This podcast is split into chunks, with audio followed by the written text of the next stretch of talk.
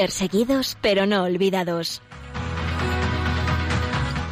Un programa de la Fundación Pontificia Ayuda a la Iglesia Necesitada con Josué Villalón.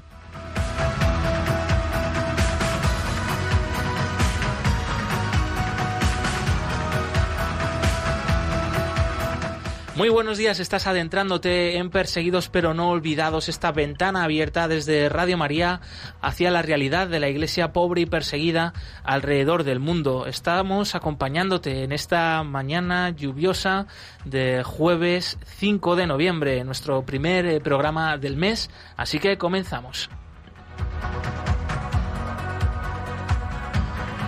Saludos eh, también a nuestros oyentes eh, de fuera de España, sobre todo los que nos escucháis eh, desde Radio María Perú, Radio María Venezuela y República Dominicana. Bienvenidos a todos.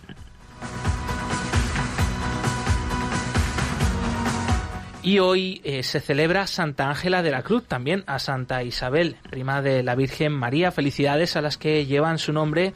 Pero entre los santos y beatos que hoy celebra la Iglesia, mm, queremos recordar al beato Gregorio Lakota, obispo de Ucrania y mártir en un campo de concentración soviético.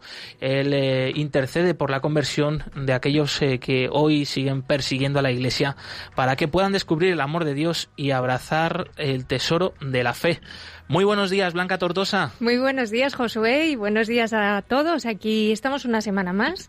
Y además hoy, Josué, vamos a hablar de Líbano, que es un pequeño país de Oriente Medio que, como dijo San Juan Pablo II, una cosa preciosa de este país es mucho más que un país, es un mensaje para el mundo. En unos minutos vamos a estar, va a estar aquí con nosotros María Lozano, responsable de comunicación de ayuda a la Iglesia Necesitada Internacional, quien ha visitado recientemente este país y nos hablará de la situación actual de la comunidad cristiana tras la tremenda explosión en el puerto de la capital de Beirut y cuál es el apoyo que va a ofrecer ayuda a la Iglesia Necesitada que está ofreciendo ya para la reconstrucción de hasta siete iglesias de las zonas de las zonas más afectadas por esta catástrofe.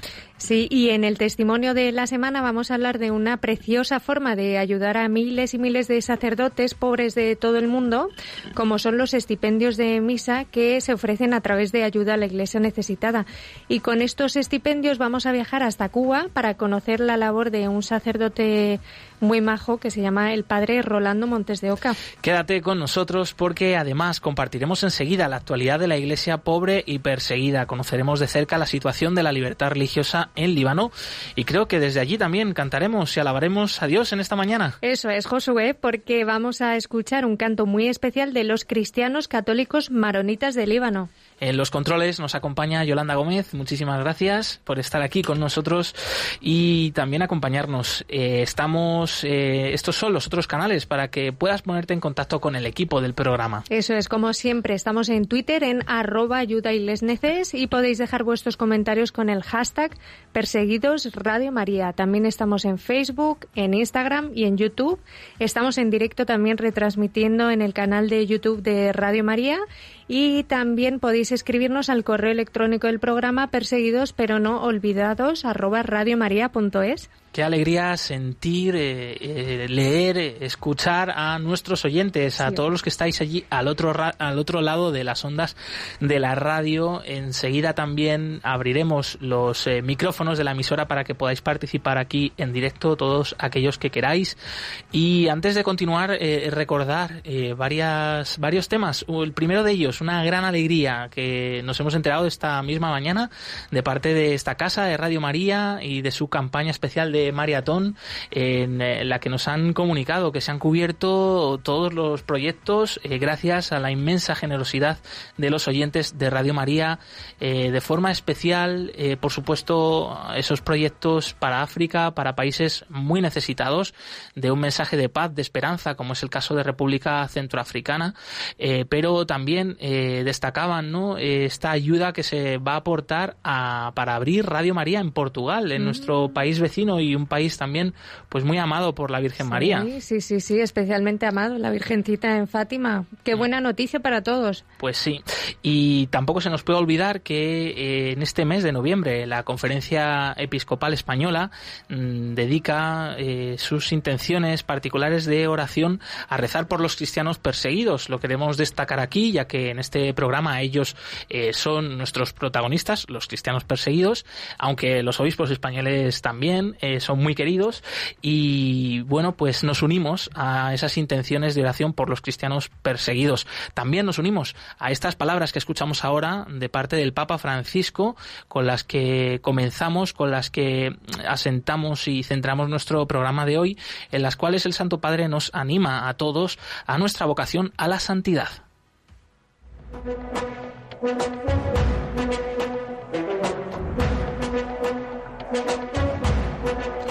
En palabras del Papa.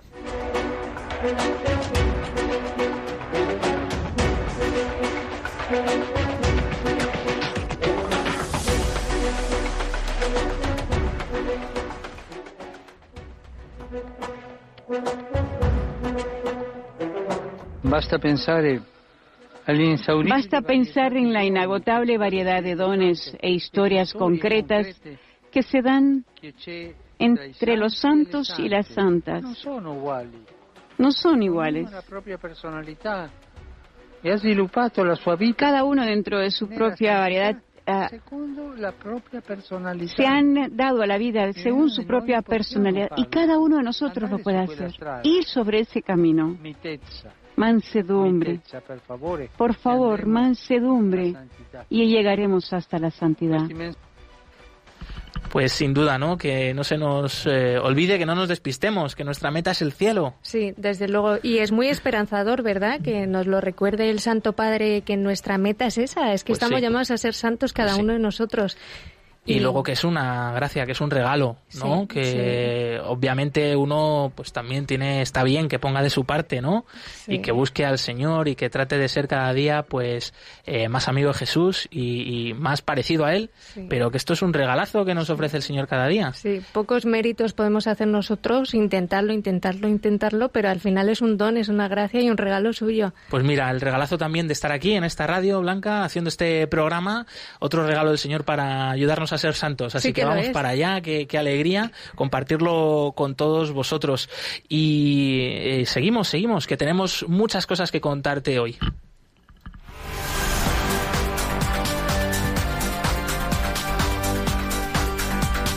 Queremos que sea noticia.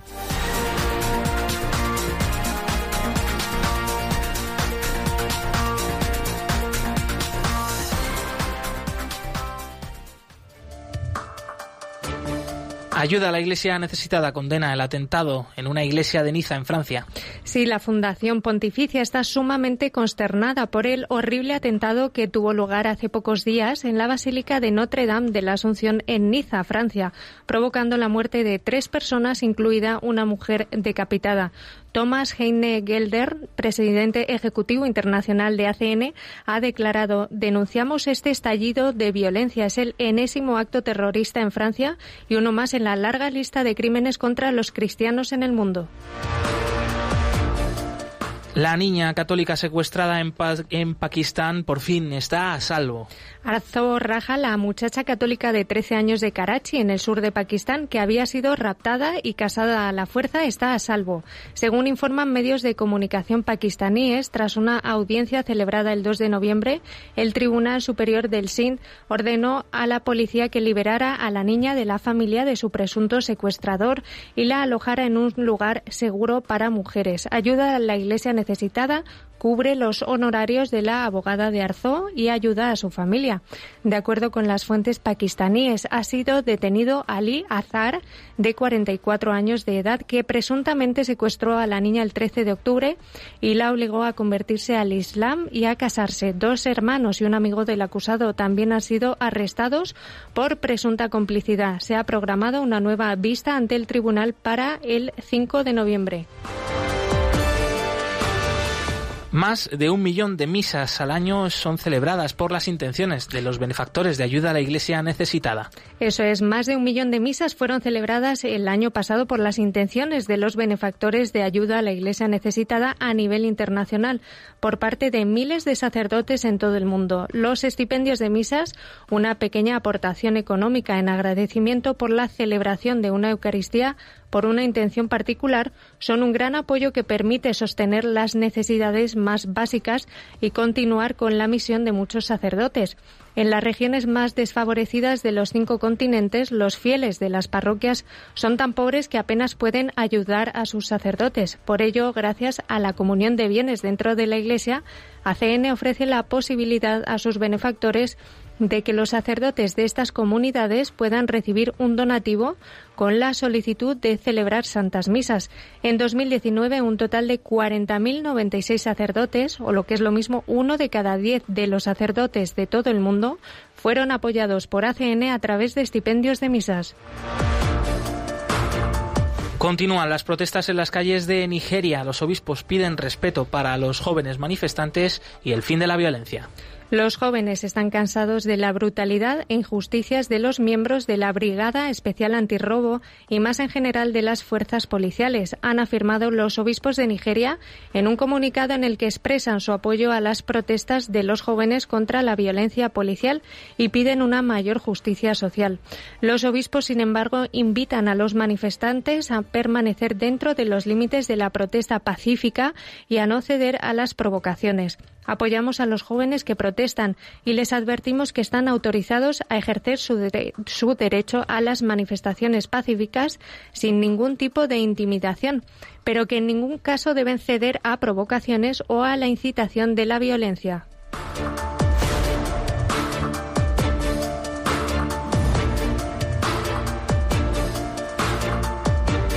Hasta aquí la actualidad de la Iglesia pobre y perseguida de esta última semana. Más información en la web ayudalaiglesianecesitada.org.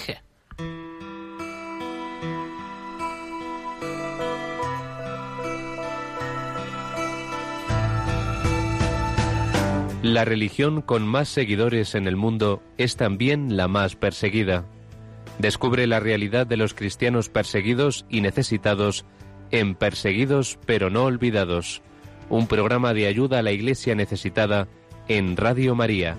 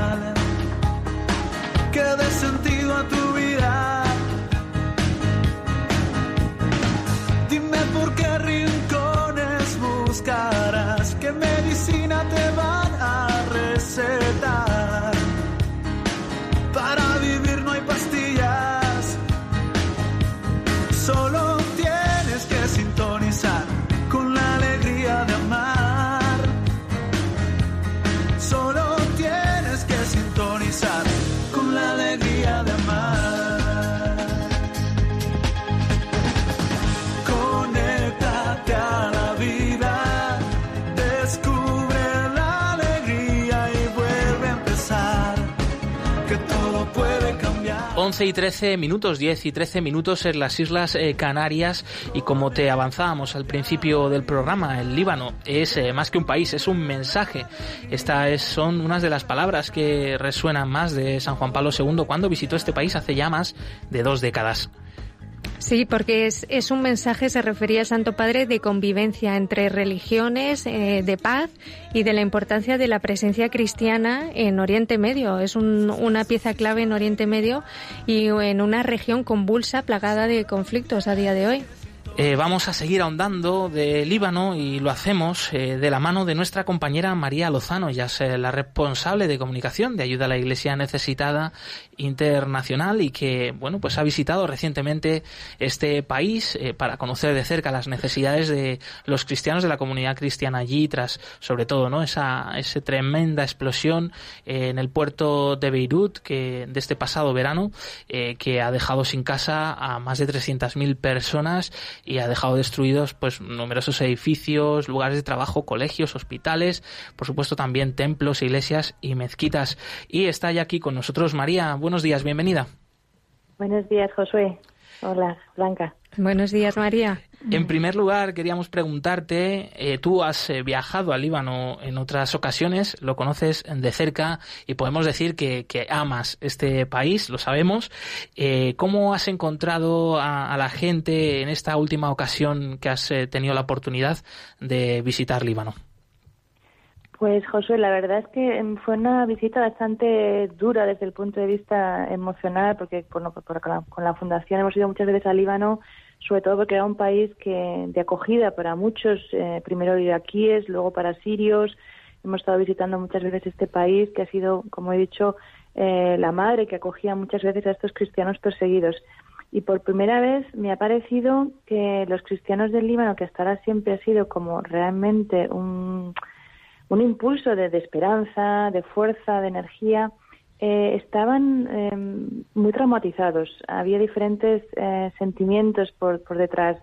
Había un poquito de desesperanza, pues porque em, esta explosión última de Beirut de agosto eh, pues fue tan brutal que la gente que, que vivía en esos barrios de Beirut nos decía, María, es que ni siquiera una guerra es así, porque en la guerra vas perdiendo las cosas poco a poco o tienes Em, la sensación de, que puede pasar algo, pero es que en siete segundos, ha sido siete segundos que han destrozado nuestras vidas y, habían perdido todo. Entonces, esta situación mucha gente la vivía. Otros, que a lo mejor no estaban tan afectados por la explosión, tenían como un poco de rabia porque decían, claro, vosotros en Europa habéis pasado la página muy rápido, pues hubo un accidente, pero tenemos muchas preguntas, ¿no? ¿Cómo pudo pasar eso? Em, ¿Fue realmente un accidente?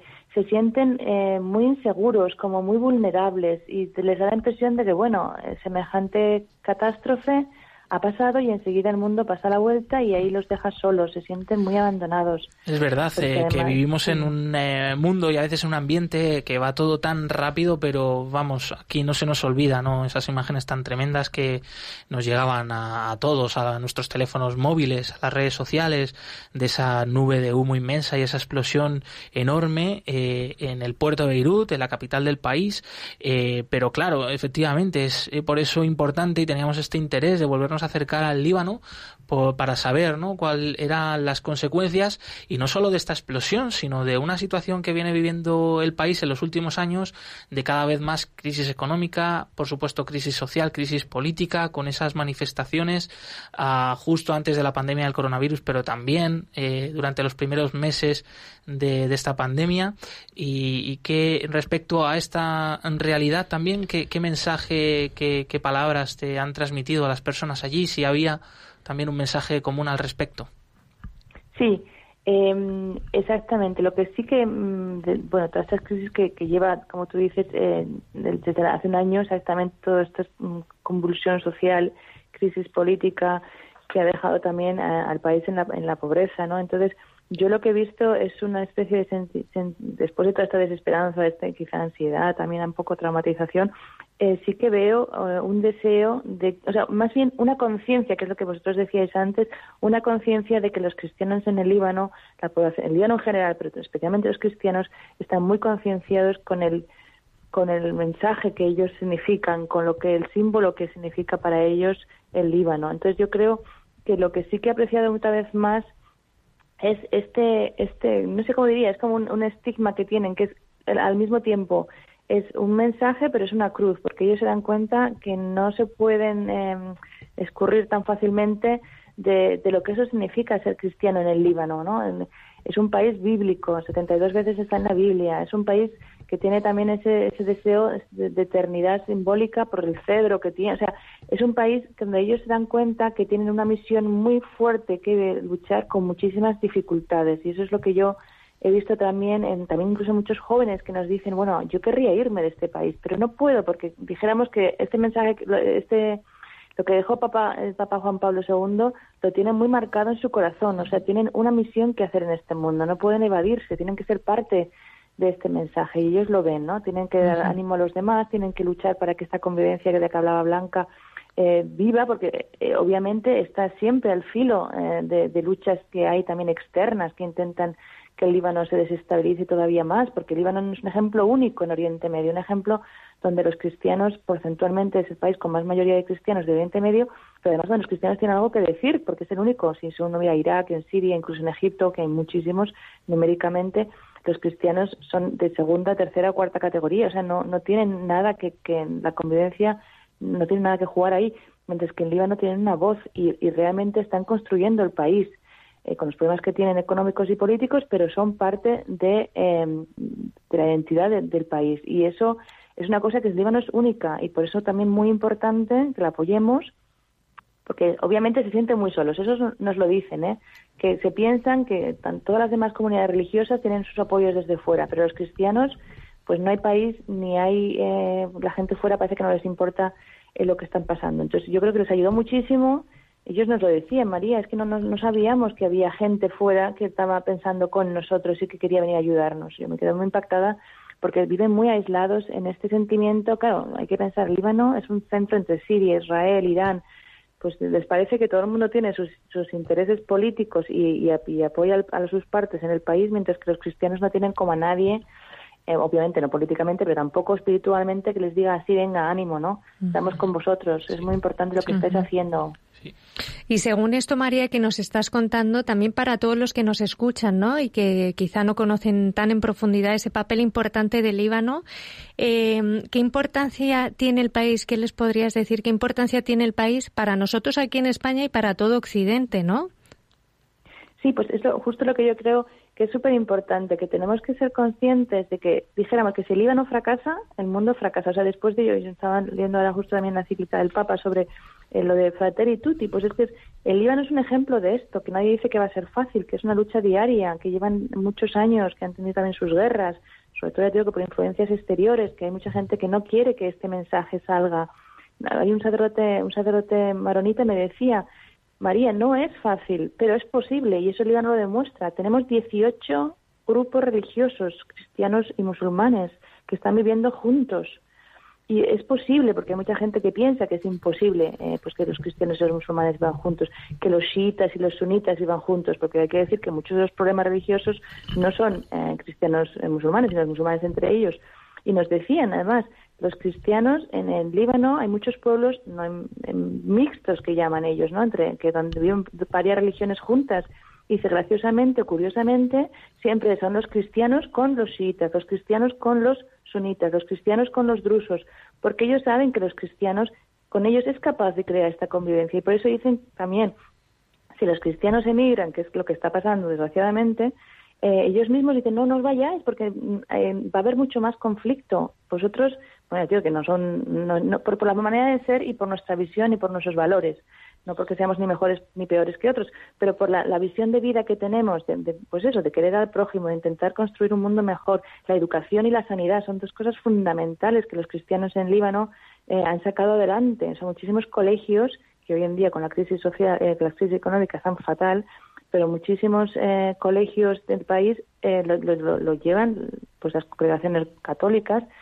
entonces eh, ayudan a todo el país a que crezca y, yo creo que los libaneses mismos sean de la religión que sea son muy conscientes de esto entonces qué nos pueden enseñar a nosotros en Europa que es posible justo ahora que estamos viendo lo que ha pasado en Francia en, en Austria pues yo creo que justo el Líbano habría que apoyarle todavía muchísimo más porque ellos están siendo capaces de vivir este mensaje que parece que en otras partes del mundo muchos no son capaces. Mm. Estamos viendo todo lo que ha pasado en Irak y en Siria, lo que está pasando en Armenia, en Azerbaiyán.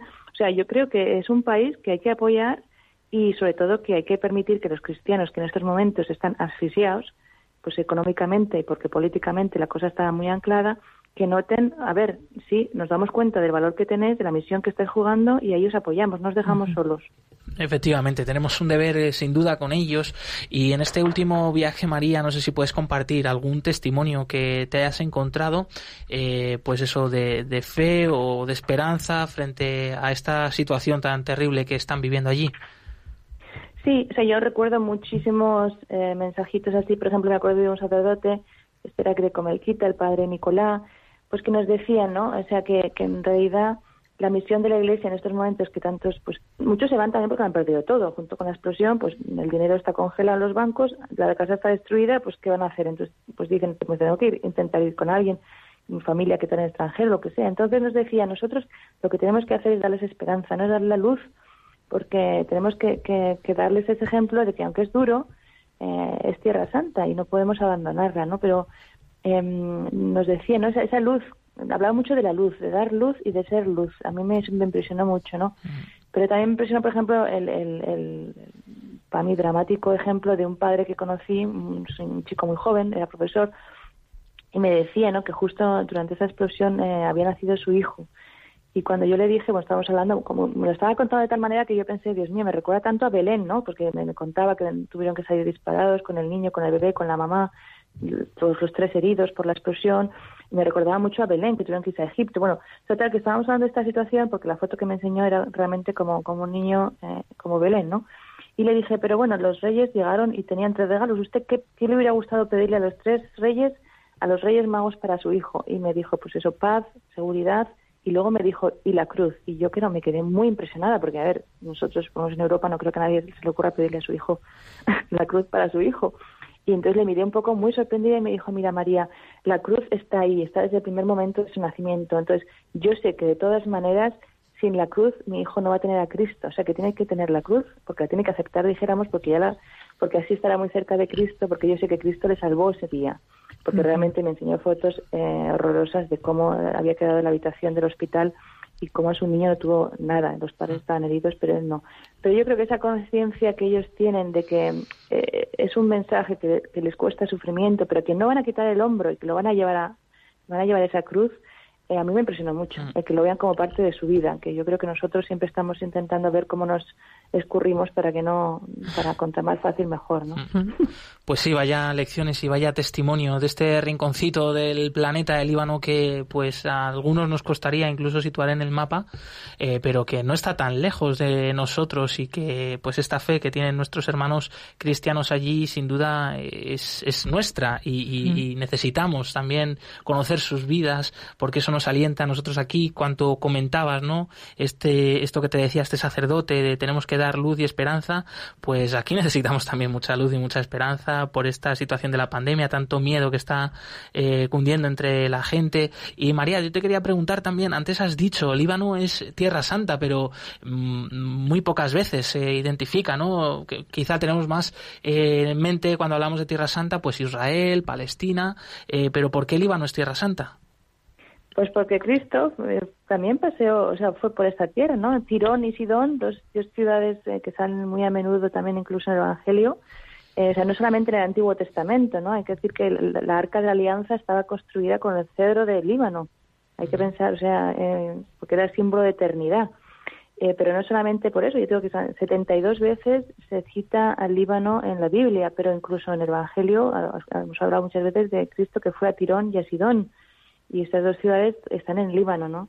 Entonces, eh, de hecho, yo siempre, bueno, no se puede, por, supuesto con el COVID no podemos ir a ningún lado, pero siempre yo he invitado a la gente que piensa, que muchas veces piensa, ¿no? Oriente Medio eh, significa musulmán. Yo digo, vete a Líbano, Líbano respira eh, un ambiente cristiano, de, además de cristiano, de los primeros siglos, es de las raíces, o sea, se, se respira muchísimo eh, todo ese ambiente. Pues, hay un valle que es precioso. Bueno, yo, yo, no tuve mucho tiempo cuando fui, por supuesto, con el trabajo, pero una vez que tú pude ir privadamente, pude ir un día a este valle que le llaman el Valle de los Santos, porque dicen que había tantos monasterios escondidos en las montañas en la época de la persecución, porque Líbano es un país que además ha tenido una persecución cristiana muy fuerte, que como en ese valle todos los monasterios encendían incienso por las noches, dicen que era un valle larguísimo con no sé cuántos cientos de monasterios y que le llaman el Valle Santo porque olía incienso. O sea, es un país con unas raíces cristianas desde los primeros siglos muy, muy fuertes, pero como te digo, es Tierra Santa porque Cristo mismo paseó em, y predicó en esta tierra.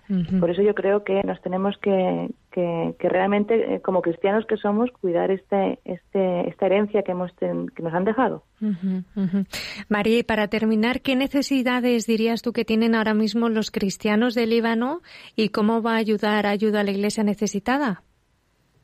Sí, eh, yo creo que hay dos o tres eh, puntos claves. Una es, por supuesto, esta reconstrucción. Eh, como hemos hablado de la explosión, pues hubo muchísimos edificios, pero vamos, hablo de centenares de edificios también de la iglesia, no solamente colegios, hospitales, también conventos, iglesias, todo ha sufrido muchos desperfectos, grandes y pequeños, porque la explosión fue como un pequeño terremoto, ¿no? Entonces, una de las ayudas que estamos dando ahora desde ACN es la reconstrucción eh, de, diferentes, hay ocho grandes proyectos y muchos pequeñitos eh, para reconstruir las estructuras para que la Iglesia pueda seguir haciendo su labor, que es la segunda, el segundo punto, ¿no? La Iglesia es una, por lo que hablábamos de la crisis social, el pueblo de, libanés está empobrecido total. Nos decían mucha gente, y nosotros fuimos a ver a varias familias que han recibido ayuda de emergencia de la fundación. Y claro, antes a lo mejor era un hermano de la familia que ayudaba a la mamá, que es muy viejita, o un hermano que ayudaba a, los que a otra hermana que, que, tiene una, una eh, discapacitación física. Pero claro, ¿qué pasa? Que ahora ellos no pueden ni siquiera ayudar a sus propias familias, con lo cual esta ayuda que se daba entre ellos, porque no hay una red social ni hay un, eh, es una red social, perdón, no hay una red estatal que ayude, pues les ha ido, o sea que es la Iglesia la que se ocupa de todas estas cosas, ¿no? Hace una labor social impresionante entre los más pobres y, como decía también, entre los refugiados, porque hay muchísimos refugiados en Líbano eh, todavía. Entonces, lo que está haciendo la, hace la Fundación, además de las reconstrucciones, está ayudando mucho también en las partes fuera de Beirut, en el norte, en Chajle, que tenemos unos programas muy grandes para refugiados sirios, que, bueno, pues los 10 años que lleva Siria, que todavía está en guerra, no nos olvidemos tampoco, en el norte no ha acabado todavía el conflicto, pues hay unos proyectos muy grandes de ayuda a las familias más vulnerables, refugiados sirios y libanesas, ¿no? Son ayudas que estamos dando en la diócesis de Chajle para dar de comer a muchísimas familias y también para ayudarles en los alquileres de las viviendas, para que se queden en este Oriente Medio y no se nos vayan, porque muchos de ellos lo único que desearían irse a Europa o a Australia o a Estados Unidos porque piensan que aquí no tienen futuro en, su, en su, tierra, ¿no? Entonces ese es un apoyo que hacen, está intentando. Y luego el tercero, que también es muy importante en Líbano, en todo Oriente Medio, claro, y en todo el mundo, pero es el apoyo a los seminaristas, a los sacerdotes. Yo estuve también este último viaje, además, porque quería ver un poco la situación en el norte de, Líbano y he ido a vivir, eh, fui un par de días a estas diócesis que te digo que son mixtas, donde vienen cristianos y musulmanes juntos. Y, la verdad es que la labor de los sacerdotes y de los seminaristas es impresionante porque ellos nos decían que muchas veces los musulmanes van y que vuestro mensaje es de felicidad, de alegría, de esperanza. Y nosotros a veces estamos, o sea, claro, sufrimos todos, pero la manera que vosotros tenéis de sufrir es una manera donde se ve que hay una esperanza y un sentido, mientras que nosotros a veces lo pasamos muy mal. ¿De dónde sacáis vosotros esa fuerza y esa alegría? Entonces, un testimonio que me han dado a mí personalmente muy grande de cómo, eh, cómo se ocupan de, de, sus propias, eh, dijéramos, de su propio rebaño, los cristianos, pero también dan un ejemplo ahí donde están, en esos pueblecitos, en los colegios que atienden, em, llevando el mensaje de Cristo. Y una cosa que no querría, perdona, eh, que me estoy enrollando un poco, pero que no nos olvidemos que el Líbano es el único de todos los países que nosotros conocemos donde el idioma es el árabe, em, donde ellos pueden evangelizar libremente. Entonces, el Líbano es también como un foco de luz para todos estos países. Muchísimo material que nosotros, por ejemplo, estamos apoyando en Irak o, televisiones católicas o cristianas que se ven por todo Oriente Medio, todos tienen su base en Líbano porque es el único país donde realmente eh, un, sacerdote me decía, el padre Yad me decía, María, si, si, los cristianos del Líbano desaparecen, ¿quién va a evangelizar esas tierras? Nosotros tenemos su idioma, tenemos su cultura, tenemos sus raíces, y yo pensé, tiene toda la razón. Entonces yo creo que es un motivo más, perdón, pero por lo menos eh, al final, pero lo más importante, ¿no? También eh, quién va a llevar la palabra de Cristo nos decía por estas tierras si no somos nosotros. Claro, tenemos nuestra hojita llena de notas, de anotaciones de lo que nos ha sido contando que pues no tiene nada de desperdicio y desde aquí prometer que seguiremos hablando de Líbano y que en unas semanas además eh, pues pronto también ayuda a la Iglesia necesitada relanzará esas ayudas para sostener a los cristianos en Líbano y una vez más eh, gracias por atender los micrófonos de Radio María de este programa Perseguidos pero no olvidados. María Lozano, responsable de comunicación de ayuda a la Iglesia necesitada internacional. Un fuerte abrazo. Muchísimas gracias y un saludo a todos los oyentes que yo cuando estoy en España también escucho muchísimo Radio María. Un beso grande. un abrazo, chao.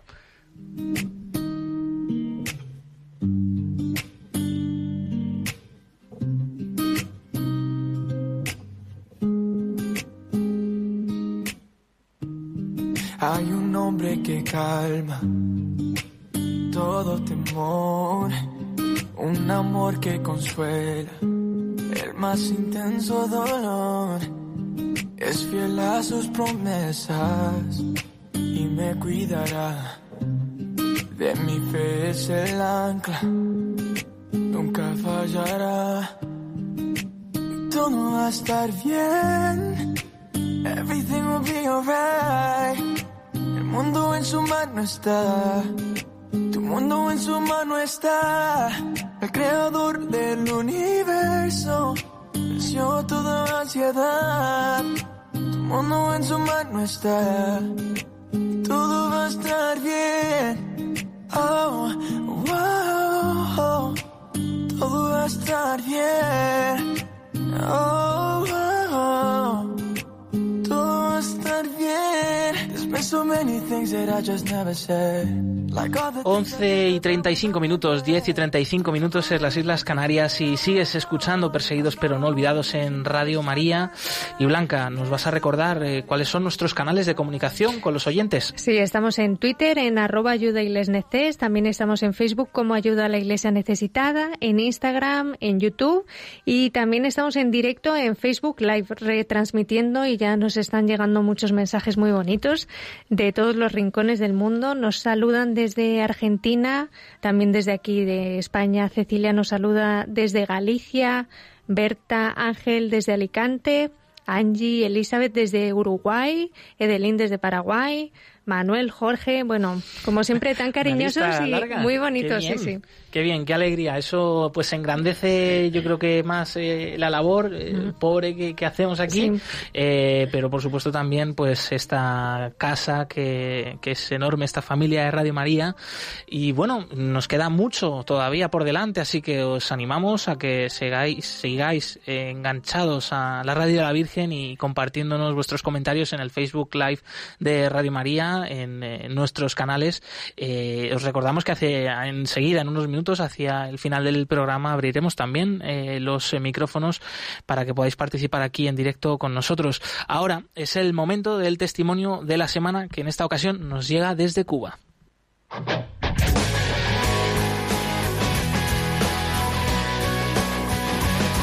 Testigos del siglo XXI.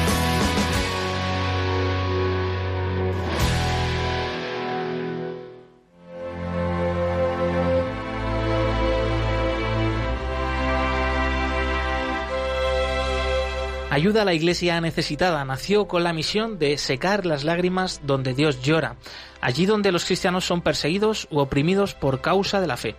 Este es el caso de Cuba.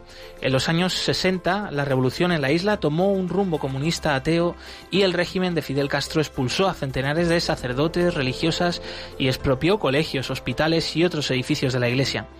Por decenas de años, los feligreses no han podido ejercer libremente su fe.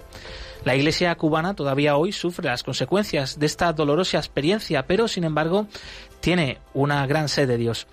Llevar a los cubanos al encuentro con Dios vivo después de más de medio siglo de represión atea es ciertamente el mayor reto de la Iglesia allí. Es un desafío enorme porque la Iglesia carece prácticamente de todo, de sacerdotes y otros colaboradores pastorales, de edificios eclesiales, de vehículos, de material de catequesis, de medios de comunicación y por supuesto también de dinero para poder llevar a cabo su misión y hacer las inversiones necesarias en las infraestructuras. Y este es el caso del padre Rolando Montes de Oca, sacerdote de la diócesis de Camagüey, quien afirma, sin embargo, que la iglesia cubana es una iglesia llena de esperanza.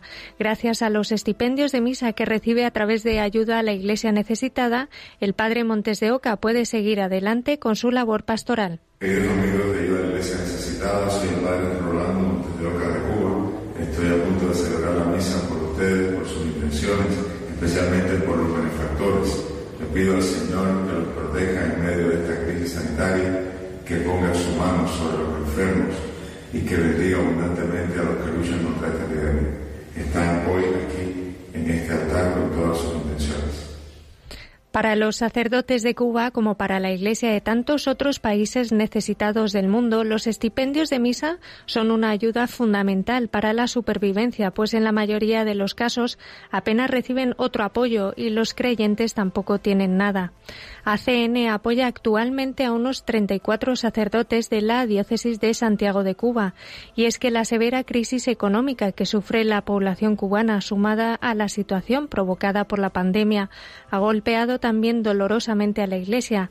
Sin embargo, en Cuba los presbíteros son para los creyentes auténticos padres y pastores, y el pueblo mira a sus, a sus sacerdotes con los ojos llenos de esperanza.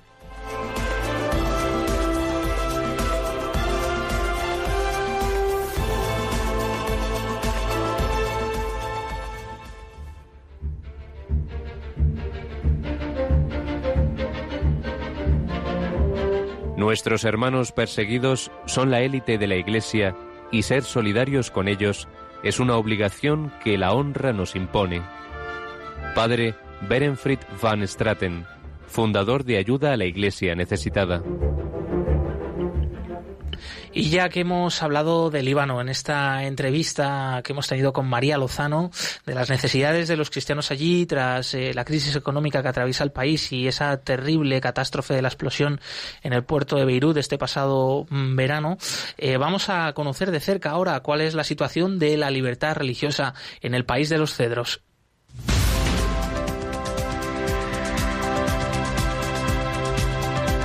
Libertad religiosa en el mundo.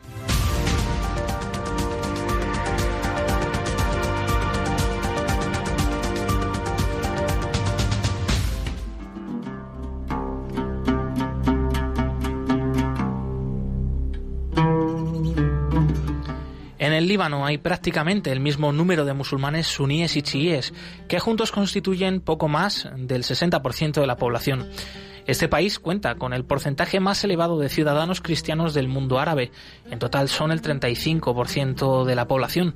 Hay 18 comunidades religiosas oficialmente reconocidas, entre las cuales la más numerosa es la Iglesia Católica Maronita.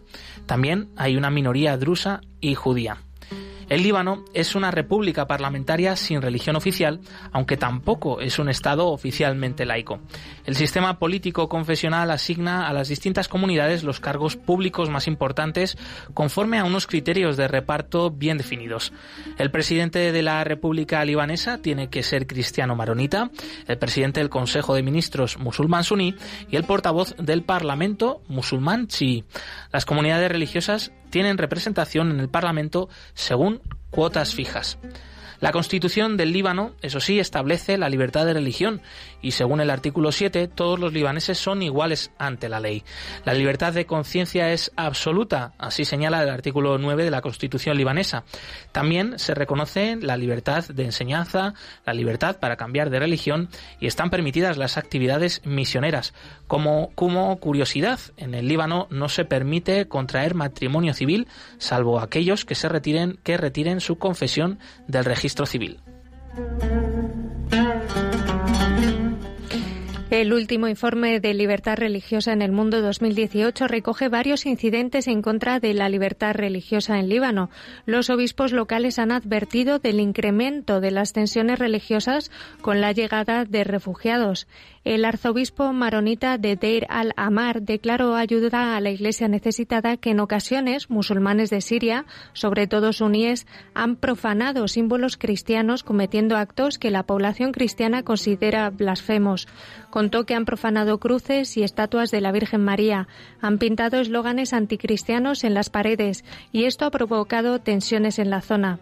Otro motivo de preocupación lo constituyen los problemas de seguridad ocasionados por los suníes extremistas que llegan desde Siria y han encontrado refugio en Líbano. En diciembre de 2017, durante un viaje histórico a Arabia Saudí, aceptando una invitación oficial de las autoridades saudíes, el primado de la Iglesia maronita, el patriarca Bekara Rai, se reunió con el rey Salman bin Abdelaziz, el príncipe heredero Mohammed bin Salman y el primer ministro Rafik Hariri. El patriarca declaró que el Líbano debe seguir siendo un punto de encuentro. Tiene que evitar entrar en conflictos armados para poder seguir representando siempre el papel de elemento de estabilidad y paz. Se han denunciado también polémicas compras de terrenos a cristianos por parte de empresarios chiíes afiliados a Hezbollah, en la que se resalta una estrategia de querer modificar la demografía libanesa y arrinconar a la comunidad cristiana.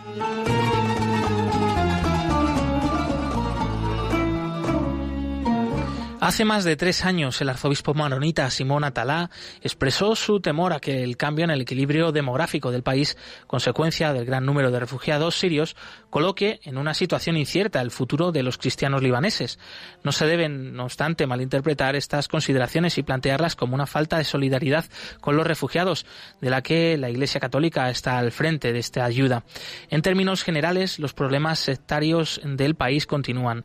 La guerra en Siria y las tensiones recientes entre Qatar y el resto de los estados del Golfo, así como las tensiones entre Irán y Israel, han incrementado el nivel de la presión en Líbano.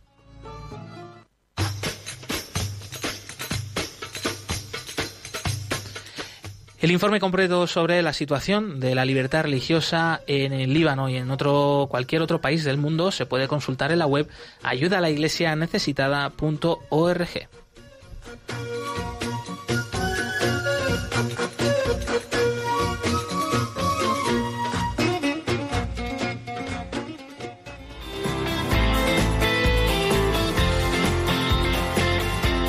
Cantad al Señor todos los pueblos.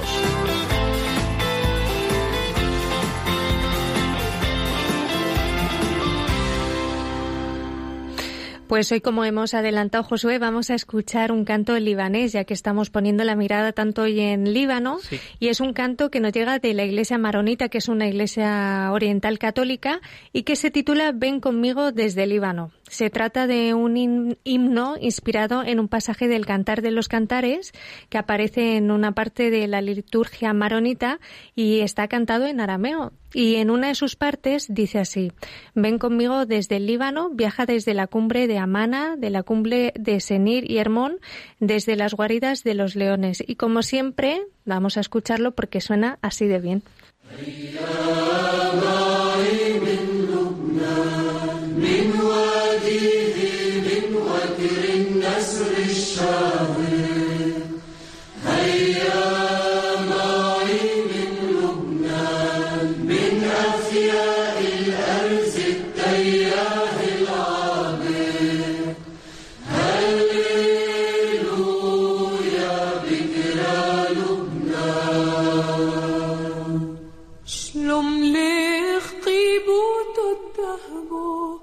دعمت موشي مريم تلتو قابشتو شلوم ليخ معينو تبرخوتو درد ومينخ مايو دملن لنحطوتو هاليلو Qué bonita esta voz femenina y en árabe que yo creo que es un idioma que transmite, ¿no? Mucho, es muy espiritual. Es precioso. Y además lo que decía María, ¿no? Que es el, único país que se evangeliza en árabe, con lo mm. cual tiene mucho significado. Mucho significado. Líbano mm. es la puerta a Oriente Medio, pero pues también es una ventana, ¿no? Que se abre de esperanza.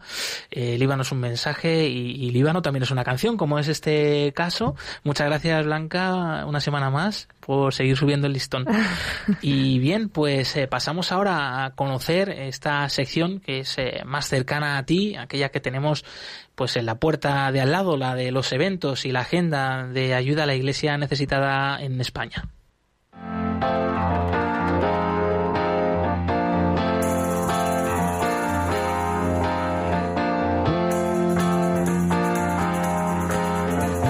Cerca de ti.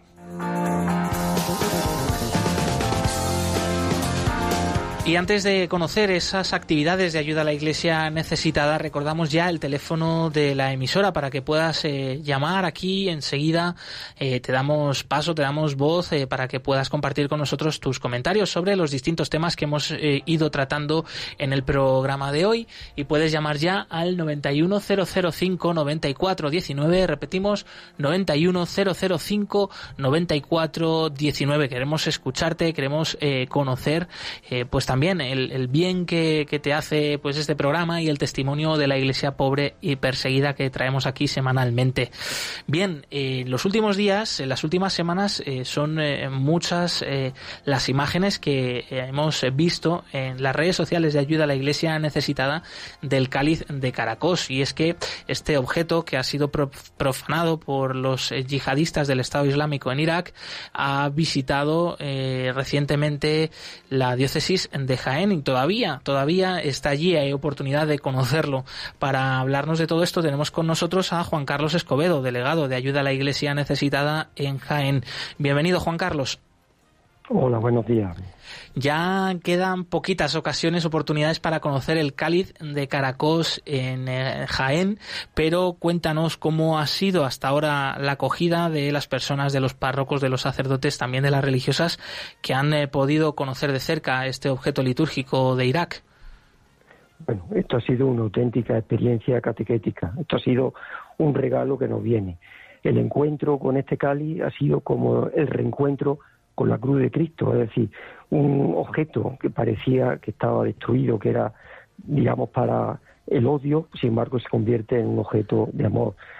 Ahora mismo se encuentra en un convento, precisamente esta hora, justo ahora mismo está en el convento de la Bernarda de Jaén y esta tarde ya también está en otra parroquia.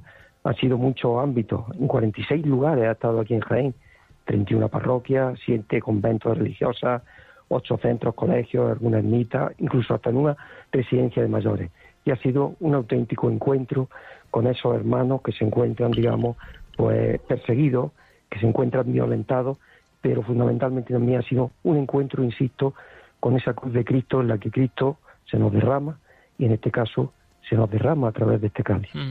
Y Juan Carlos, cuéntanos, ¿cuáles son las eh, reacciones en general de las personas cuando ven por primera vez este cáliz, cuando se acercan a venerarlo, eh, hacer una oración delante de él?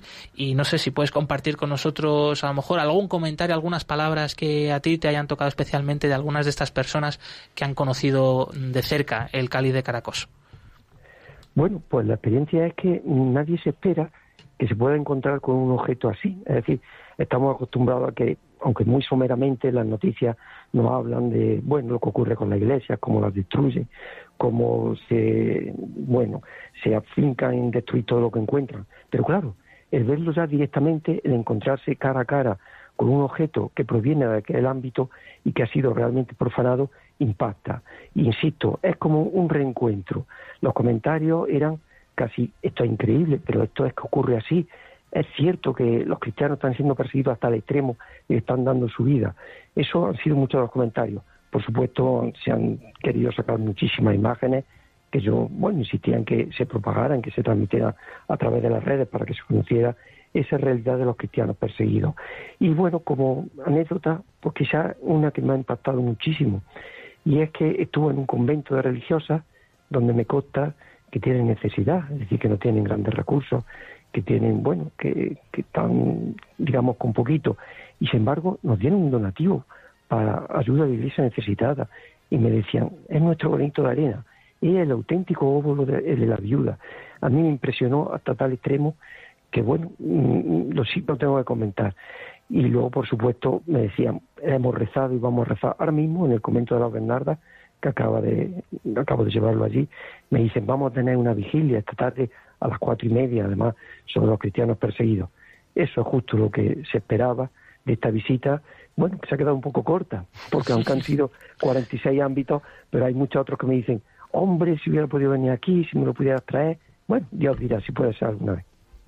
Pues Juan Carlos, eh, te agradecemos mucho el compartir este testimonio porque lo habíamos visto en imágenes, pero que nos lo cuentes tú de primera mano sin duda enriquece muchísimo más. Eh, gracias por ah, eh, también este servicio que haces tú de ir llevando este cáliz. Ya queda poquito para que lo tengáis allí en Jaén, así que disfrutar de estos últimos momentos y seguimos, seguimos unidos en esta misión de ayuda a la Iglesia necesitada por España. Un fuerte abrazo. Muy bien, y eso, insistimos en que pedimos esas oraciones por estos cristianos necesitados.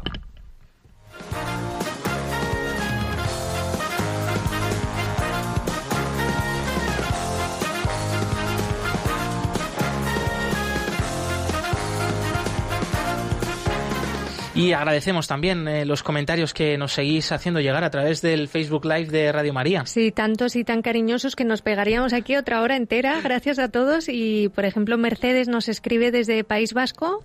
Nos dice que siempre lleva en su oración a los cristianos perseguidos y que es una fiel oyente de esta casa de Radio María, porque además una cosa preciosa que tiene esta casa es que es que el que escucha este programa suele escuchar muchos más programas porque Radio María invita a estar unido. Y los oyentes de Radio María son muy muy fieles. No sabemos muy bien qué, nombre le, o qué, qué, mote les podríamos poner. Hay que buscar algo bonito, pero, pero sin duda, pues grandes hermanos, ¿eh? grandes hermanos, hijos de la Virgen María. Nosotros tenemos que ir despidiéndonos. te recordamos que hemos hablado con María Lozano sobre su reciente viaje al Líbano y la necesidad y la realidad que atraviesa allí, especialmente la comunidad cristiana muy amenazada.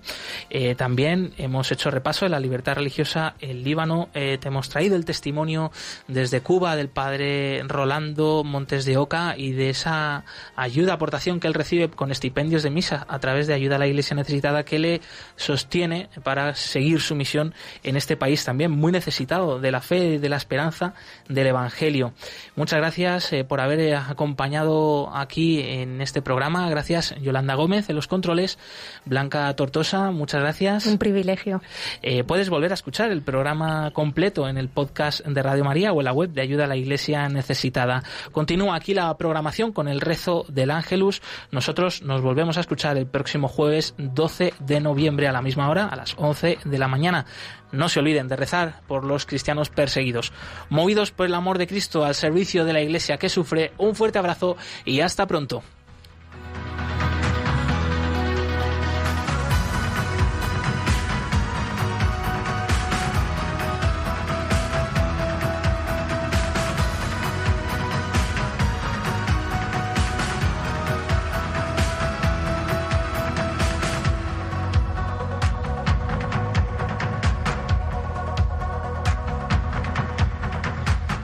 Concluye en Radio María, Perseguidos pero no olvidados, un programa de la Fundación Pontificia Ayuda a la Iglesia Necesitada, con Josué Villalón.